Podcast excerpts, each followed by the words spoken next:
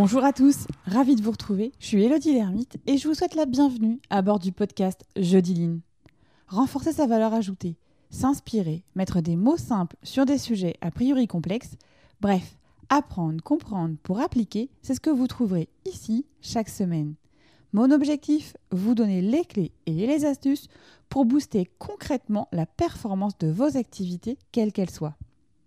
Jeudi Line, c'est aussi entrer dans l'univers de ceux qui innovent, améliorent au quotidien en partageant avec eux, attraper leur essentiel, faire un pas de côté pour nourrir son propre voyage. Aujourd'hui, j'avais envie de vous proposer une série d'épisodes autour du thème qualité de vie au travail et apprentissage. C'est un peu différent d'habitude.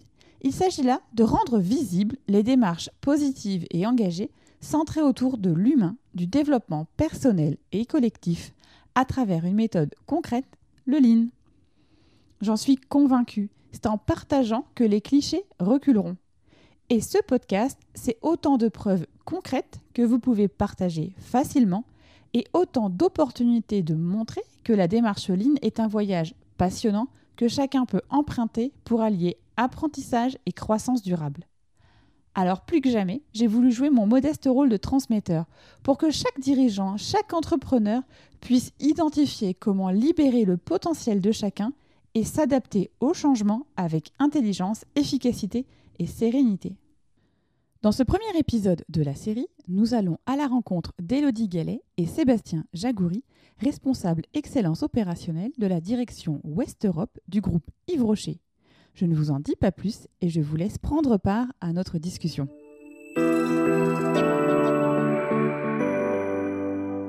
Bonjour Elodie, bonjour Sébastien. Bonjour Elodie. En tout cas, merci à tous les deux d'avoir accepté mon invitation euh, à partager euh, bah, votre expérience euh, dans la partie amélioration continue. Alors peut-être, avant de commencer cette discussion, peut-être replanter un peu le, décor et quel est le cheminement que vous, vous avez déjà parcouru au sein de, au sein de Yves Rocher depuis que vous avez mis en place bah, cette méthodologie? Oui, alors du coup pour, pour ma part, en fait, j'ai en charge l'animation de l'excellence opérationnelle sur la partie logistique depuis, depuis à peu près 13 ans maintenant.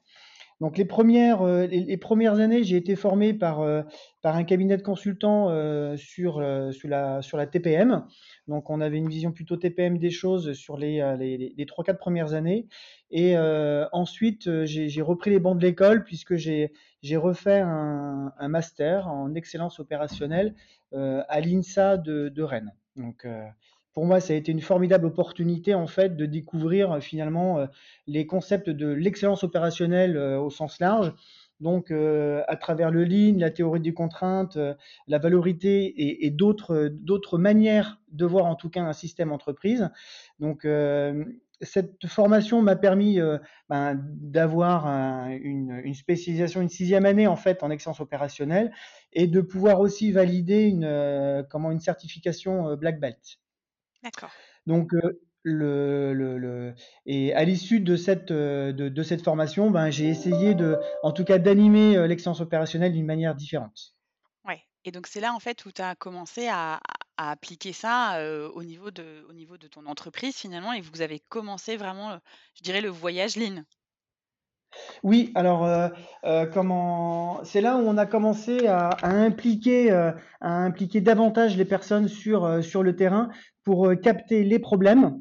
Alors, et pas capter tous les problèmes, mais capter les bons problèmes mmh. et d'impliquer les personnes, comment aussi du terrain sur la recherche, la recherche de solutions.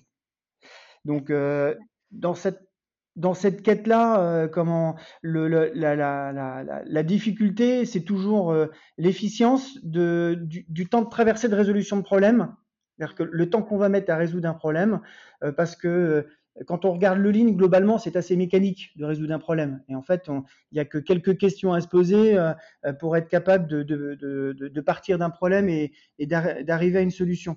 Par contre, ce qui est compliqué, c'est qu'on le fait avec des hommes. Et le fait de le faire avec des hommes, eh ben, euh, du coup, ça peut prendre du temps mmh. pour pouvoir aboutir à une solution, et ça peut prendre du temps pour que cette solution soit stable et pérenne dans le temps. Et alors là, aujourd'hui, vous êtes donc du coup tous les deux là, et donc à un moment, ça veut dire qu'il y a, il y a Elodie qui est arrivée. C'est ça. Euh, donc moi, je travaille avec Sébastien depuis euh, bientôt trois ans. Et en fait, euh, ça coïncide avec la façon d'animer les chantiers d'excellence opérationnelle différentes, puisque c'est à peu près à partir de ce moment-là qu'on est passé du mode Gemba avec une position d'animateur à une position plutôt de facilitateur, où on a vraiment cherché à faire faire fonctionner l'intelligence collective pour aller rechercher des, solutions face à des objectifs euh, euh, excellence opérationnelle qu'on nous avait fixés. Mmh. Et donc c'est là où on arrive au thème en fait de ce que nous on a envie de, partager et, de, comprendre aujourd'hui finalement, c'est la notion de comment impliquer les équipes et vraiment les rendre acteurs. Parce que comme tu le disais euh, Sébastien, effectivement une démarche d'amélioration continue, c'est l'humain qui est au centre du système et, les humains, en fait, c'est forcément complexe aussi dans, le quotidien. Et, ça, c'est aussi un chemin que je trouve qui, est hyper intéressant parce que vous avez embarqué les équipes au démarrage, comme tu le disais, Sébastien, puis à un moment, vous les avez embarqués d'une certaine façon une deuxième fois dans un, sous un autre angle, en fait.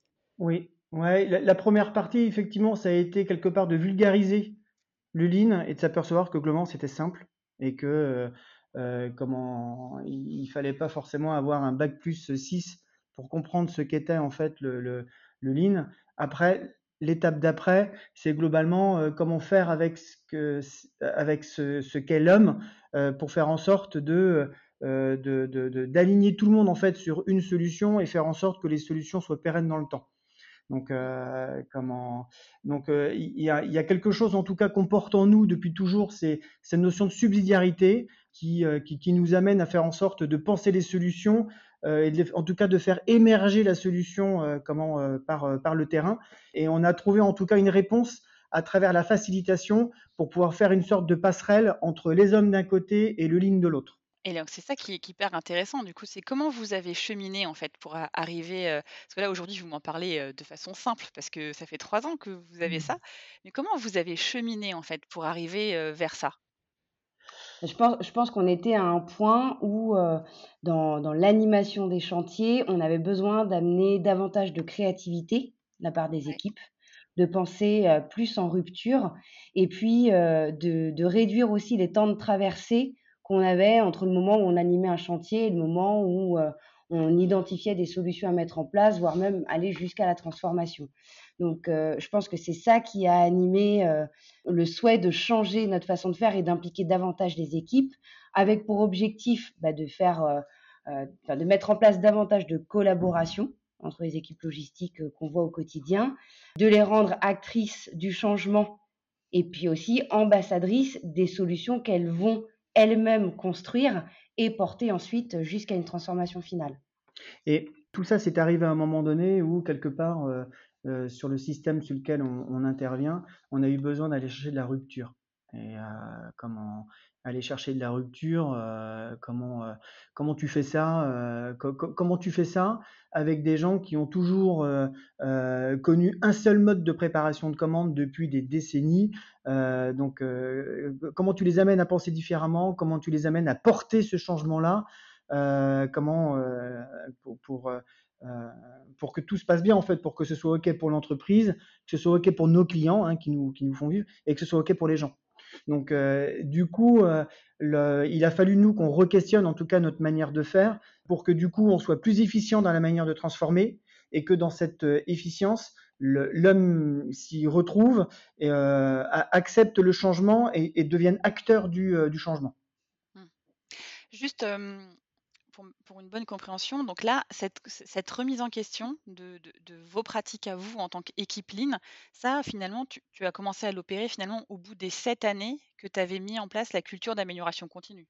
Oui, oui, oui. Parce qu'au début, pour être, complètement transparent, les premières années étaient plutôt simples parce que euh, euh, les sujets simples pour euh, améliorer la, enfin, les, sujets à attaquer pour améliorer la performance, en fait, ils étaient en nombre ils n'étaient pas très compliqués à transformer. Donc, euh, euh, au, bout d'un certain nombre d'années, globalement, on est arrivé sur une asymptote de ce qu'on pouvait faire en termes d'amélioration de performance. Donc, euh, les sujets qu'on attaque deviennent plus compliqués à supporter, comment et à animer au quotidien. ça fait aussi appel aux, interfaces entre eux parce que souvent, pour, que moi je puisse m'améliorer, il faut que les processus qui sont en amont ou en aval changent. Et donc, du coup, aux interfaces, eh ben, du, coup, il faut changer des choses, mais il faut que les gens soient capables de collaborer pour que moi je décide de changer pour que quelqu'un d'autre en fait en tire le bénéfice. Donc, euh, et là, on a eu besoin de changer notre nature euh, d'animation pour que du coup, on, soit capable de faire vraiment fonctionner le, le, un la collaboration, donc euh, et d'accepter de changer pour que quelqu'un d'autre en tire un bénéfice et dans la manière de donc ça c'était la première contrainte puis la deuxième vraie contrainte c'était être capable en fait de, de faire vraiment fonctionner euh, l'intelligence collective pour être capable vraiment en fait de changer de paradigme et, d'aller chercher de la rupture dans la manière de faire d'accord donc du coup c'est là en fait où euh, ça correspond un peu à la au moment où Elodie est arrivée et euh, vous avez été du coup formé à la facilitation à l'intelligence collective en fait Ouais, c'est tout à fait ça. on s'est on s'est formé. Alors moi, euh, une fois que j'ai rejoint la fonction excellence opérationnelle, j'ai été formée très rapidement. Sébastien avait fait sa formation un tout petit peu avant, mais du coup, euh, on s'est euh, approprié cette méthode-là pour la mettre au service de notre métier premier qui est l'excellence opérationnelle et en tirer tous les bénéfices nécessaires pour ben, transformer les sujets, embarquer les gens et puis répondre aux enjeux de l'entreprise et de notre cellule. Mmh. C'est vrai qu'à travers la facilitation, ce qu'on allait chercher, euh, c'était euh, un de la collaboration, que les gens deviennent acteurs, comme ils subissent plus, en fait, ils deviennent vraiment acteurs du, euh, changement. Et, le Graal, c'était qu'ils deviennent ambassadeurs. Et donc, du coup, on, a vu vraiment dans la facilitation un, moyen, en tout cas, de faire les choses différemment. Et dans, dans, ce qu'on a été chercher sur la facilitation, donc ça a été en gros euh, deux formations. Hein, formation niveau 1 pour apprendre à dérouler un process de facilitation et une deuxième formation de niveau 2 pour apprendre à processer. Comment est-ce que je pense l'ingénierie euh, euh, de, mon, de mon atelier de facilitation. Et ensuite derrière, il faut reconnaître qu'on ne fait pas forcément 100% de la facilitation, mais on adapte en fait le niveau de facilitation. Donc on mélange à la fois de l'animation, à la fois de facilitation, pour garantir en fait euh, l'objectif, garantir le livrable, mais, toujours aussi s'assurer qu'à l'intérieur, sur le comment on le fait, c'est OK pour l'entreprise, OK pour le salarié, OK pour le client. Mmh. Et du coup, concrètement, si vous aviez un exemple sans forcément euh, divulguer, on va dire, euh, des choses qui soient confidentielles, mais si vous aviez un exemple là à partager, par exemple, d'une problématique que un, un, entre guillemets, votre client interne vous a adressé, comment vous, vous y répondez. C'est-à-dire que vous avez une phase, vous, de préparation en amont. vous faites comment vous comment cheminez, on va dire, quand on revient vers vous et qu'on vous dit bah là, j'ai un besoin? Alors déjà, si, on reprend un peu les, différents sprints qu'on peut avoir. Donc globalement, on a toujours une phase de diagnostic où on vient capter finalement des potentiels. Donc là, on vient regarder où sont les enjeux. Où est la tête de Pareto Ensuite, à l'intérieur, donc une fois qu'on a capté ces enjeux, globalement, on vient découper ça en sujets. C'est-à-dire que c'est quoi les sujets à poser, à adresser pour être capable d'aller chercher ces, euh, ces, ces, enjeux? Une fois qu'on a ces sujets, on vient les cadrer, donc euh, les cadrer avec le, le, sponsor principalement et puis euh, d'autres acteurs si globalement d'autres d'autres périmètres sont, sont, sont, concernés. Et nous, on vient donc processer euh, l'atelier où on se dit ben, globalement est-ce que je, je fais que de la facilitation, j'y mets un peu d'animation, donc on y reviendra peut-être un peu plus en détail là, tout, à l'heure, euh, et on, réalise euh, l'atelier de facilitation. Le premier truc, c'est que dans la manière de faire, on se dit que on, veut vraiment être efficient en fait dans le temps de traverser. Donc en général, quand on a une problématique, le, le, livrable, on l'atteint en fait dès le premier coup. C'est-à-dire qu'on va organiser des ateliers pas d'une heure, mais plutôt d'une demi-journée d'une journée à deux jours. On va adapter en fait la longueur pour garantir qu'à la fin de l'atelier, bah, globalement, en fait, on a notre plan d'action. Ensuite, euh, si on peut prendre un exemple, euh, euh, concret, peut-être la transformation de l'atelier. Oui, en fait, bah, comme disait Sébastien tout à l'heure, au bout d'un moment, en fait, on était arrivé à une asymptote de ce qu'on pouvait faire et des opportunités qu'on pouvait aller chercher. Donc, on était en plus au, enfin, on a un process de préparation de commande qui est en place depuis des décennies, pour lequel on arrivait au bout en termes d'opportunités et qui du coup finissait par ne plus répondre aux besoins euh, de nos clients. Donc euh, ça a été un peu le point de départ pour euh, lancer un diagnostic, nous, au sein de la cellule d'excellence opérationnelle, et en se disant, bah, au bout de ça, une fois qu'on aura fait notre diagnostic, qu'on aura fait nos analyses, on va embarquer les gens dès le début, dès cette phase-là, pour les impliquer dans le changement qui est nécessaire pour l'entreprise, les clients et les salariés, et pour construire avec eux la solution à mettre en place in fine. Pour re-questionner ce process, bah, du coup, on a, on a fait nos analyses et ensuite on a construit notre process d'animation. Ça, pour le coup, ça prend un peu de temps. Ouais, ça c'est sûr que c'est une phase, rien que la phase diagnostique qui est propre à notre métier excellence opérationnelle, elle, elle dure, elle a duré un mois et demi, deux mois, parce que on vient intégrer à ce process de facilitation la, partie plutôt statistique qu'on peut avoir un peu en arrière-plan, où c'est notre rôle en fait au sein de l'entreprise de venir identifier là où sont les enjeux, là où sont les, les potentiels et qu'est-ce qu'on doit aller re-questionner pour atteindre l'objectif qui nous est fixé. Donc ça, ça a été vraiment la, première partie, la première partie sur ce sujet-là. Et ensuite, une fois que bah, nous, on était alignés sur ce qu'il fallait aller re-questionner, pourquoi on le faisait et à quoi devait répondre la rupture qu'on allait chercher avec les gens, bah, du coup, on a processé notre, euh, notre animation, on, a construit un atelier euh, facilité qui a duré deux jours. Les gens ont été impliqués du début à la fin et en fait, oui, on orientait euh, un peu les sujets sur lesquels il fallait travailler, ce qu'on devait re-questionner. Par contre, sur la solution qui était idéale pour les gens et qui était imaginée par les gens du terrain, là, nous, on, lâchait, on lâchait complètement prise parce que le but, c'était que cette intelligence collective soit au service d'un objectif mmh de, performance au bout du compte. Et, dans la manière de dans la manière de processer, globalement, on va retrouver différentes phases. Où on va avoir une première phase, ça va être de créer, en gros, euh, de créer le groupe, de créer le collectif, de créer un contexte dans lequel les gens, en fait, vont être propices à collaborer. Comment si on n'a pas ce truc-là, en fait, c'est un peu compliqué de travailler ensemble, de produire quelque chose. Ça, ça va être la, première euh, étape. La on va retrouver ensuite un second temps où, euh, globalement, euh, en fonction de comment on a découpé notre animation, donc à quelles questions on doit répondre, parce que finalement, un atelier de facilitation, on, répond à des questions. Concrètement, en fait, les, questions qu'on va se poser quand on construit un atelier de, facilitation, c'est donc on va avoir une première étape qui consiste à créer le contexte qui permette aux gens de collaborer entre eux. Donc on va avoir une première étape et c'est cette étape-là en fait c'est ça qui va euh, faire en sorte que les gens euh, vont accepter de travailler en collectif euh, entre eux. Donc pour ce truc-là, on intègre souvent en fait les aspects sociologiques, le contexte des équipes et, en fonction du contexte et, des histoires en fait de, chacun ou de l'équipe, on intègre ce truc-là pour pouvoir voir comment est-ce qu'on on, les fait travailler en amont pour pouvoir débloquer les chakras. Donc, euh, si les chakras, si les chakras sont pas débloqués, ça fonctionne pas. Donc, euh, on a une première étape, c'est déblocage de chakras. Ensuite, on a une, euh, deuxième étape où globalement, on va faire en sorte que nous, on a travaillé en amont. C'est quoi les questions auxquelles ils doivent répondre du, du, coup, c'est à chaque fois, c'est à quelle question je dois répondre. Donc, nous, on travaille les séquences et à chaque séquence, c'est quoi les questions. Et quand on a posé la question, en fait, on s'arrange toujours toujours, toujours, toujours, pour faire en sorte que chacun puisse s'exprimer, et d'abord seul dans son coin, face à lui-même.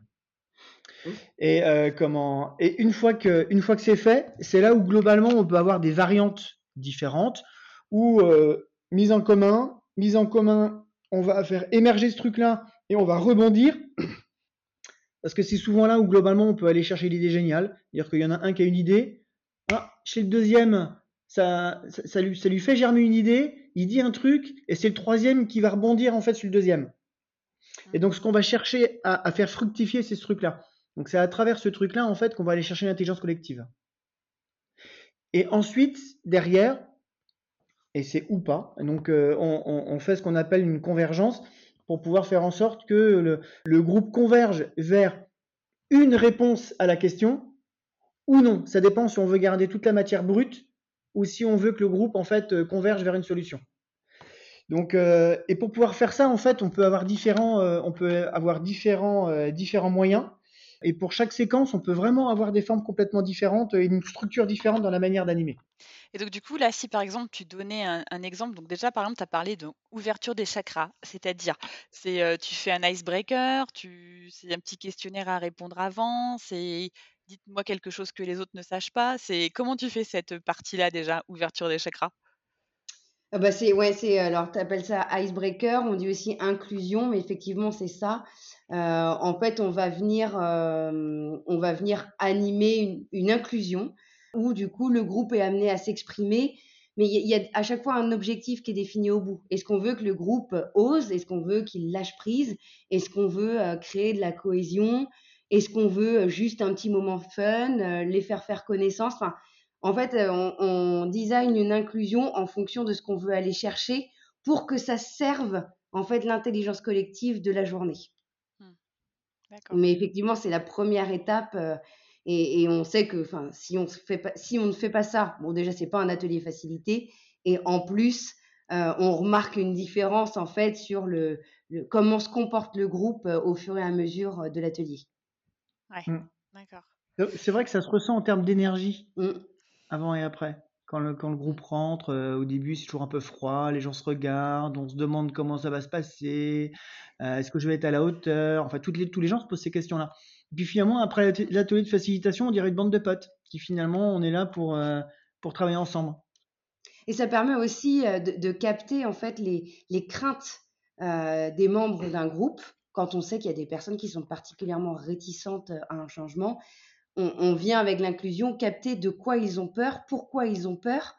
Et nous, après, comme on a, bon, on a designé forcément un process qu'on déroule sur la journée, mais en fait, on, s'autorise aussi à re-questionner ce qu'on a prévu pour intégrer ces contraintes-là qui arrivent un peu en, cours de route, et puis lever les freins euh, qu'on pourrait euh, avoir identifiés au tout début de la journée, et du coup faire en sorte aussi de rassurer ces personnes-là, et puis que elles, se libèrent et qu'elles osent euh, imaginer des solutions, participer au sein des groupes et puis que à la fin elles ressortent de là bah, en ayant envie de, mener à bien la solution qui a été proposée par le groupe. Aujourd'hui, vous avez enfin le retour, on va dire à la fois en, termes de je dirais de, solutions, on va dire, apportées à la problématique et surtout le retour de tous les collaborateurs avec lesquels vous avez facilité. Aujourd'hui, c'est quoi, leur, retour?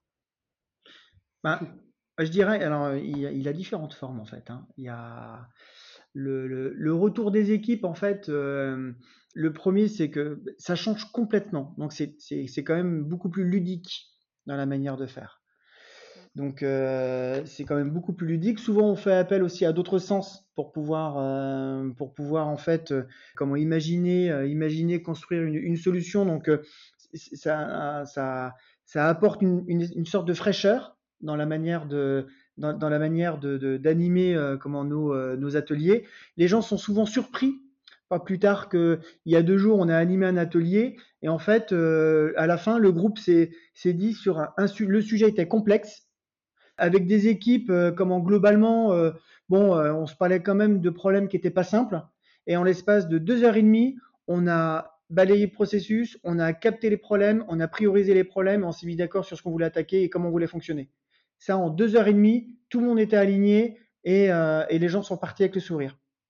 Et en fait, donc les, les, gens en fait remontent l'efficacité, le fait qu'en très peu de temps, en fait, on peut résoudre des problèmes comment complexes. Et euh, je trouve que le plus beau retour, c'est que globalement, comme ça rayonne dans les services, euh, aujourd'hui, euh, on est sollicité en fait par d'autres d'autres secteurs pour pouvoir animer avec leurs équipes des ateliers autour de certaines problématiques. Ah, et c'est ça qui est hyper intéressant en fait, c'est que on s'est aussi construit par ce biais-là.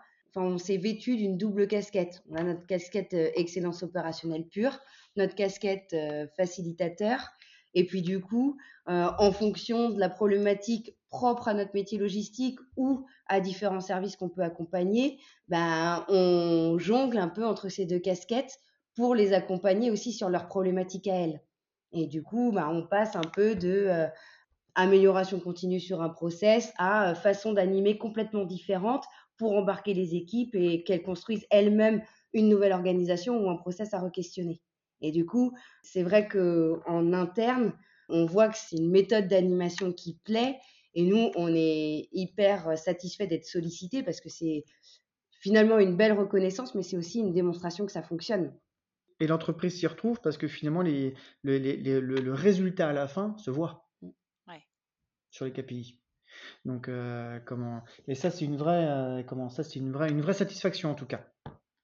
Et c'est ce qui vous a aussi permis de, passer, on va dire, de, passer une autre étape dans votre démarche finalement d'amélioration continue, quoi?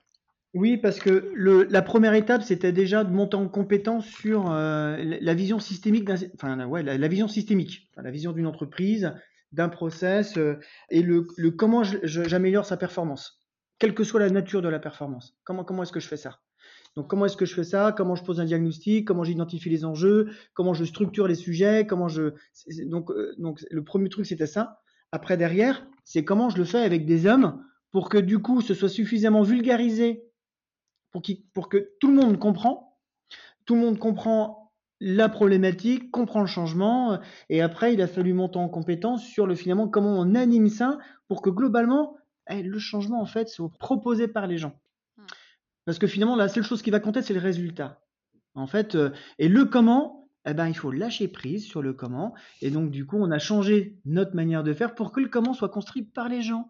Et donc, euh, quand je dis lâcher prise, en fait, je, pèse mes mots, hein, parce que euh, étant patron de l'excellence opérationnelle, c'est souvent compliqué de lâcher prise quand on est jugé parti euh, et que on a des enjeux euh, en termes de, en, termes d'amélioration, quelle que soit la nature.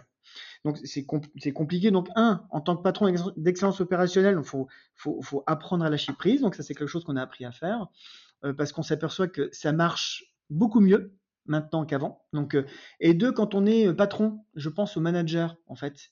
Il faut aussi lâcher prise sur le comment, parce que souvent le, patron il a une idée en fait hein, de, comment il faudrait que ça fonctionne.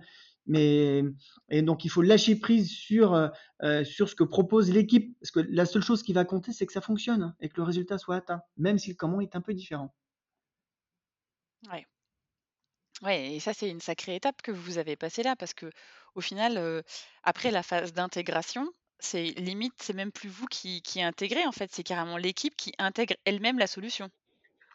Ah oui, oui, parce qu'en fait, quand on termine un atelier facilité, en gros, on a répondu à une problématique et en un temps très rapide, on va jusqu'au plan d'action. Et en gros, bah, les équipes ont construit sur leur, paperboard le plan d'action on le donne au sponsor ou au pilote du sujet, et puis bah, ensuite, euh, c'est à elle de mettre en place et de répondre à ce plan d'action-là dans le temps qui a été défini par le groupe.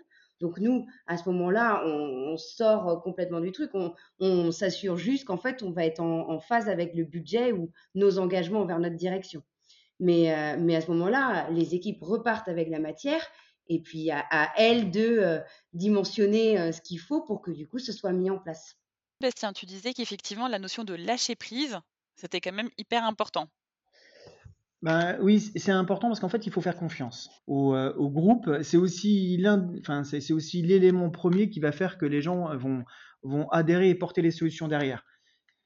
Mmh. Mais ça nécessite, du coup, c'est ce que c'est ce que j'expliquais tout à l'heure, c'est que ça, nécessite que euh, moi, patron d'extension opérationnelle, je, fasse confiance aussi au groupe qui puisse atteindre l'objectif et euh, pour le patron, pour le sponsor, il faut que lui, il lâche prise sur le comment. C'est-à-dire que du coup, s'il avait du, une idée sur le comment les choses doivent se faire, soit d'un point de vue process, mais aussi surtout soit d'un point de vue organisation, ben, que du coup, lui, il lâche prise là-dessus et, euh, et, que globalement, euh, au final, la seule chose qui va compter, c'est le résultat. Le comment, en fait, on s'en fout.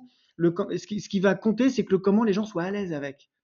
Hein. Si le comment est construit par les gens et que les gens sont à l'aise avec ça, c'est quelque chose qui va marcher dans le temps. Mmh là, ça fait donc à peu près deux ans là, que vous avez que vous processez avec cette facilitation collective, cette intelligence collective.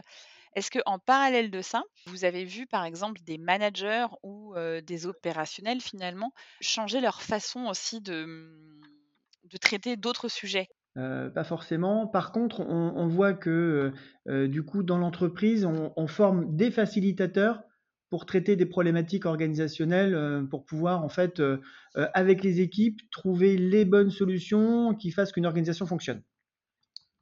Plutôt sur des fonctions support, sur des fonctions plus liées à la production côté logistique pour nous. Après, moi, ce que je dirais que ça a changé, c'est que mmh, peut-être que les gens viennent avec un peu moins de réticence aux ateliers même s'ils sont pas forcément emballés par un sujet ou ils voient pas trop, ils n'ont pas forcément la vision de ce que ça changerait dans leur quotidien ou de ce que ça implique. Je trouve que la méthode qui est utilisée fait que il y a plus de motivation. Mmh. parce, que, c'est notre façon d'animer qui a complètement changé. Donc mmh. voilà, c'est différent. C'est ce que je ressens moi en tout cas. Et à la fin, par exemple, ceux qui au début étaient peut-être réticents à, participer à des chantiers d'amélioration continue, aujourd'hui, ils, sont, ils, sont, ils sont moteurs, ils sont ambassadeurs? Alors, alors pas forcément ambassadeur. Ambassadeur, c'est une ambition en fait hein, qu'on a qu'on a mmh. posée.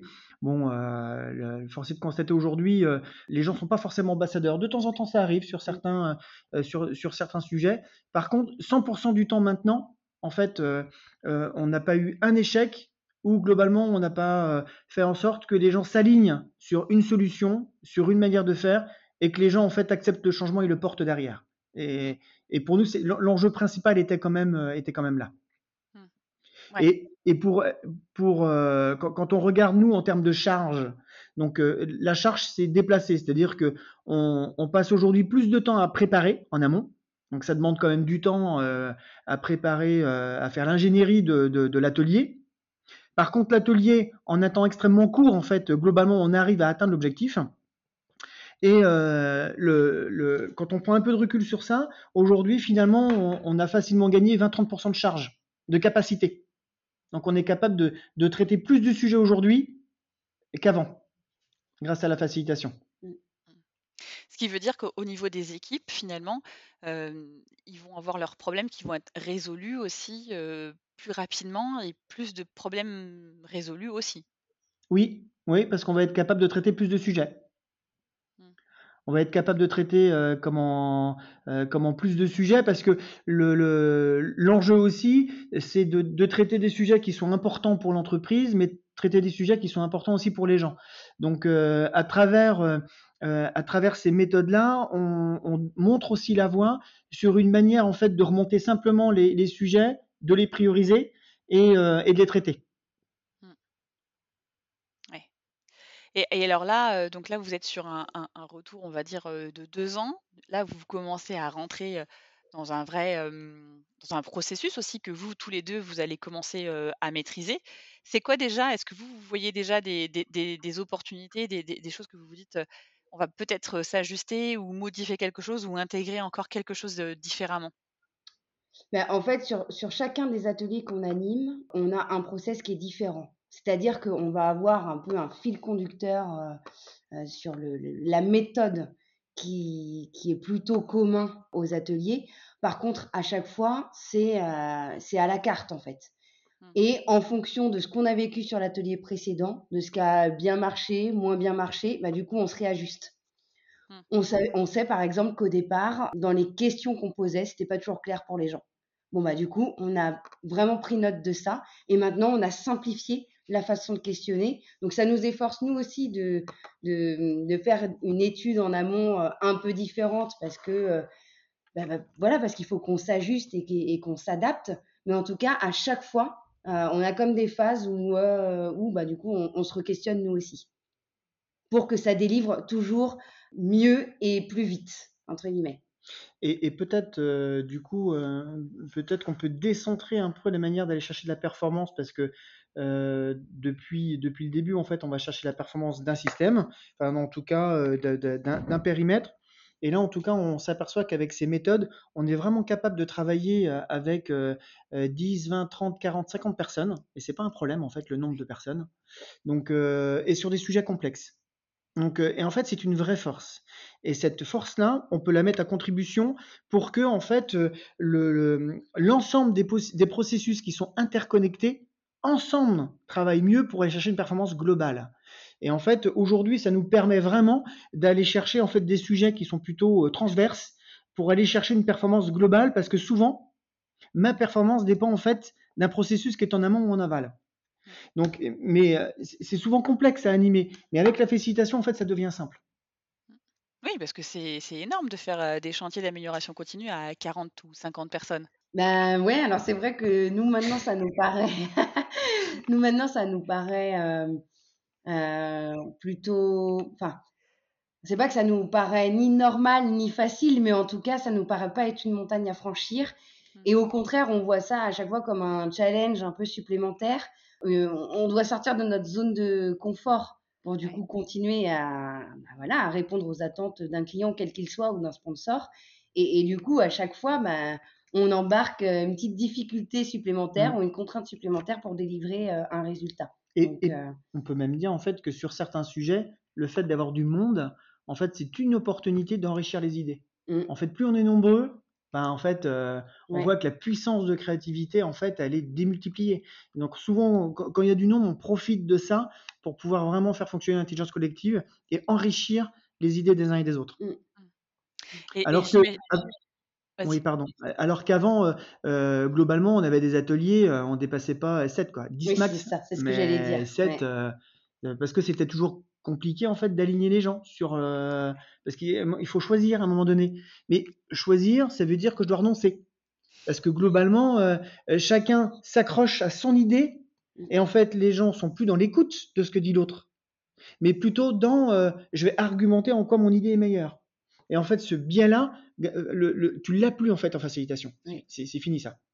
De même que euh, on, remet tout le monde un peu au même euh, niveau entre, guillemets, au même temps de parole, c'est-à-dire que chacun, de base, enfin, la première étape, c'est que chacun puisse s'exprimer. Donc l'opportunité est donnée à tout le monde, voilà, sur des post-it, etc. à la fin, le groupe converge vers une solution qui convient à tout le monde. Mais de base, chacun a la possibilité de s'exprimer et de défendre son idée, de la présenter aux autres. Il y a dans, le, dans, dans, dans, la manière où on processe le truc, il y a toujours une phase de, de désappropriation de son idée. C'est-à-dire que du coup, je, je, je, fais le deuil de mon idée et j'adhère à l'idée du collectif, du groupe. Donc, euh, et cette, cette, cette phase-là, en fait, permet vraiment de travailler à, avec un nombre euh, comment, bien supérieur à ce qu'on était capable de faire avant. Quand vous êtes sur des, des groupes comme ça de 40 ou 50 personnes, ça veut dire que là, vous allez forcément mixer, on va dire, différents services qui parfois sont fournisseurs ou clients en interne. au-delà de ça, ça permet, ça permet aussi, j'imagine, de recréer du lien au-delà de, du lien juste lié à ce projet-là, en fait. Ah bah oui, oui, complètement. Et tu vois, il y a des, des ateliers qu'on a animés où les gens, c'est la première fois qu'ils se rencontrent en vrai. En plus, avec le, le, contexte depuis deux ans où les gens sont plus à distance, etc. Là, on a des, gens qui se sont rencontrés vraiment physiquement lors d'un atelier facilité. Donc, nous, évidemment, dans notre inclusion, ce qu'on évoquait tout à l'heure, c'est que bah, c'est à ce moment-là qu'on crée le groupe, qu'on fait les gens faire connaissance, etc. Mais ensuite, on sait qu'après, on a aussi facilité leur façon de communiquer entre eux parce que du coup, ils se sont rencontrés, ils ont passé un atelier euh, à échanger sur leurs propres contraintes, à converger vers euh, une solution finale. Donc, cette solution finale, elle, elle implique des concessions, des compromis de part et d'autre. Et du coup, on ressent à la fin que les gens se comprennent mieux, ont pris note en fait des problèmes euh, du service à côté et composent aussi en fonction de ça dans leur quotidien ou quand ils doivent faire une action particulière. Donc oui, en fait, c'est c'est vrai que c'est un moment euh, sympa qui délivre euh, sur euh, une matinée, par exemple, mais c'est un truc qui perdure parce que du coup, ça crée le lien entre les différentes équipes et les différentes interfaces. Ça crée autre chose, hein, vraiment différent. Mmh. Mmh. Ouais. Et donc, donc là, le challenge que vous me disiez tout à l'heure, le déclic, enfin, le, on va dire le, degré supplémentaire, ce serait que vous ayez des ambassadeurs. Ça veut dire que vous voudriez par exemple que ce soit prochaine étape, par exemple, ce soit les managers qui, qui, soient, qui, qui, facilitent, on va dire, l'atelier ou enfin, ce serait quoi maintenant l'enjeu suivant pour vous? C'est une bonne question. C'est une bonne question. je pense qu'effectivement, je, pense qu'effectivement, si le, management avait cette capacité en fait, à, travailler sur un mode soit de facilitation, soit mode codev, comment ça accélérerait en fait bigrement en tout cas le, mmh, la, résolution de problèmes en général et surtout les, problèmes aux interfaces. Mmh. Il y a souvent, il, y a, souvent des problèmes dont la, source est à l'interface et ça génère en fait des conséquences chez moi. Et, en fait, si le management avait cette capacité à, maîtriser en tout cas le, la, méthode de facilitation, ben, ce serait simple en tout cas de sur un temps de poser la problématique et ensemble en fait on va on va construire comme un autre fonctionnement de demain pour que ça fonctionne mieux pour tout le monde. Mmh. Et donc, si on, si on résume la façon dont, on va dire, vous, vous, avez mis en place la, notion d'amélioration continue, c'est-à-dire que en 1, vous êtes toujours sur la notion de data, de récolte de données, vous, allez vraiment, vous avez toujours cette, cette première étape-là qui est hyper importante. Après, en 2, vous allez donc du coup faciliter votre atelier, c'est-à-dire que là, en fait, vous allez designer selon entre guillemets la commande client que vous allez avoir une ou deux journées. Et donc à l'intérieur, vous vous allez juste faciliter, accompagner les équipes à être dans la création de la solution. Oui, c'est ça. Ouais, c'est ça. Et le livrable, après, c'est que c'est eux en fait qui mettent en œuvre leur leur, bah, leur solution qu'ils ont qu'ils ont designé en fait. Ouais. Mmh. En fait, toi, globalement, c'est assez simple. Le cadre, il est top-down, le cadre du groupe. Donc là, pour le coup, euh, le, tout, le monde est aligné sur le pourquoi on est là, c'est quoi l'enjeu, c'est quoi les livrables, en quoi c'est un problème, qu'est-ce qui doit changer? Donc tout, tout ça, c'est fait dès le début. Par contre, le comment on répond à ce truc-là, là, c'est libre. Là, pour le coup, c'est complètement libre. Et pour les aider, en fait, à structurer comment la, la, la, la, pensée et structurer, en fait, l'intelligence collective, on vient processer euh, comment cette chose-là pour graduellement en fait remplir euh, le, contrat pour pouvoir euh, atteindre les livrables dans les temps donnés. Et quand tu disais la, data, il y a la data, hein, mais il ne faut pas être trop réducteur, je pense, là-dessus. Il n'y a pas que ça. Il y a tous les aspects organisationnels et sociologiques. Donc, euh, on intègre beaucoup les aspects sociologiques. Comment on travaille avec des hommes Il faut tenir compte globalement euh, de comment euh, du jeu de chacun en fait. Hein. donc, le jeu de chacun pour soi, comment j'interagis avec les autres, c'est quoi l'histoire de l'équipe. On intègre toute cette partie-là pour voir comment est-ce qu'on doit animer pour faire en sorte qu'au final les gens collaborent entre eux. Et le point de départ est toujours un peu différent en fonction de l'histoire de chaque équipe juste pour qu'on, enfin, moi j'aime bien toujours avoir des éléments de, mesure, euh, on va dire euh, si c'est possible. Par exemple, il y a trois ans, avant que vous, soyez dans cette démarche-là, on va dire en termes de projet que, tu as pu accompagner euh, Sébastien, c'était de l'ordre de combien par exemple? C'était sur une année, on va dire grosso modo, t'accompagnais combien de, chantiers par exemple? Eh bien, comment on était sur, sur une quinzaine de, une quinzaine de sujets. Une quinzaine de sujets. Et du coup, là, trois ans après, finalement, euh, après avoir intégré cette notion de, donc d'intelligence collective, vous, arrivez à traiter combien de sujets? Eh bien, tout compris sur ce même périmètre, parce qu'aujourd'hui, du coup, on intervient sur ce périmètre-là et sur les périmètres autour. Donc, sur ce même périmètre, euh, on est euh, plus aux, autour d'une vingtaine de, avec une granulométrie différente, mais entre 20 et 25 sujets dans l'année et euh, une dizaine de sujets autres qui ne concernent pas directement en fait, le périmètre sur lequel. Euh, euh il y a trois ans. Ouais, c'est ça. Ouais, c'est hyper puissant en fait comme, euh, bah comme façon de, de, de, transformer et d'intégrer d'intégrer les équipes. Quoi. Bah, le, la vraie différence, c'est que tant de traverser entre je pose la problématique et avec les équipes, je me mets d'accord sur un plan d'action, mmh. en fait, il est très très court. Et après, derrière, l'autre différence, c'est que celui qui récupère ce plan d'action, c'est le, le, le, le, le, management qui récupère euh, pour pouvoir transformer, euh, transformer derrière. Et le fait que nous, on se concentre vraiment sur notre valeur ajoutée, notre valeur ajoutée, en fait, elle est, c'est quoi la tête de Pareto des enjeux? Et deux, comment est-ce que je fais travailler l'intelligence collective pour y répondre? Et le fait de s'être concentré euh, là-dessus, grâce en fait à la, ça a vraiment tout changé en fait la facilitation, ça nous a permis de se concentrer que là-dessus et d'éviter de passer du temps en fait euh, sur, d'autres sujets et ça nous permet de traiter plus de plus, ben, plus de sujets. Et, mmh, et, les équipes au quotidien, elles le voient que euh, par exemple elles, elles, elles, intègrent que euh, il y a peut-être trois ans le, livrable mettait je sais pas moi plus de temps qu'aujourd'hui. Ça, c'est palpable pour elles? Eh bien, comment pour certains, oui. Pour certains, oui, quand ils ont connu les, anciennes, les anciennes façons de faire. Mais en fait, pour beaucoup, c'est presque inconscient, mais en tout cas, aujourd'hui, les, enfin, toi, ils repartent avec les, ils repartent avec les, solutions à mettre en place et ça devient leur sujet c'est comme si euh, c'est comme si globalement du début à la fin ça avait été fait par le euh, comment par le management et ça devient leur sujet comme si on n'avait pas existé. Mmh, Ils se sont vraiment appropriés euh, approprié le truc et puis du coup après en complète autonomie ils testent une solution. ils nous font un retour par le biais du management sur ça fonctionne ou ça fonctionne pas top. Et puis après, ils deviennent même autonomes sur j'améliore ma solution. Donc en fait, nous, ça nous a un peu déchargé de, cette partie-là, parce qu'ils portent la solution et la mise en place au sein de leur atelier. Quoi. Mmh.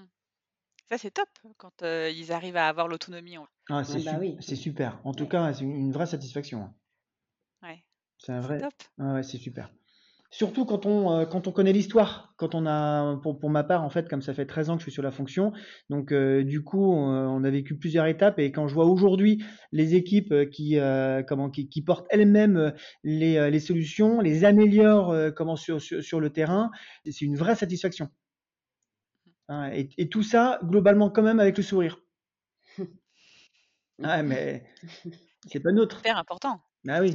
voilà, comme tu dis, c'est pas neutre. Et, et, effectivement, le, ça, ça tord aussi un peu le, coup à ceux qui, pensent que tout ce qui est lean et amélioration continue, il n'y a pas l'humain qui est au centre en fait. C'est absolument pas vrai. Ouais. ouais, donc ça c'est une vraie composante parce que du coup on, sent que quand, quand, je dis le sourire, c'est qu'en fait il y a une vraie satisfaction. En tout cas, on, on ressent dans les équipes qu'il y a une vraie satisfaction à avoir euh, changé, à avoir mis en place quelque chose de différent qui fonctionne. Euh, en plus, dans la manière où ça s'est fait, ben, globalement, euh, les méthodes changent, c'est un peu plus ludique, du coup, c'est rapide, je prends du plaisir en faisant, et en plus, ça marche à la fin. C'est c'est, un, très bon résumé en fait de ce que vous avez réussi euh, à mettre en place en tout cas. J'espère que cet bah, échange vous a inspiré euh, et vous a donné l'envie d'expérimenter avec vos équipes. C'est, vraiment une vraie source Terminé pour aujourd'hui. Euh, On se retrouve la semaine bah, prochaine pour la suite de cette série. Merci le thème de la qualité de vie au travail et de l'apprentissage. Si vous pensez que cet épisode peut intéresser vos amis ou vos collègues, il vous suffit de cliquer sur Partager. C'est une fonctionnalité qui se clash dans l'icône avec les trois petits points sur votre application d'écoute. Et s'il vous reste 30 petites secondes là tout de suite maintenant, ce serait top que vous notiez 5 étoiles le podcast et que vous laissiez un commentaire. Ça permettra à ceux qui hésitent de passer le cap et d'écouter le podcast.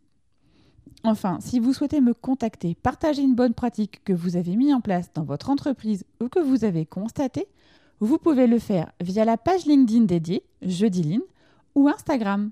Échanger avec vous est toujours une source d'apprentissage. Me reste à vous donner rendez-vous jeudi prochain. D'ici là, osez dire Jeudi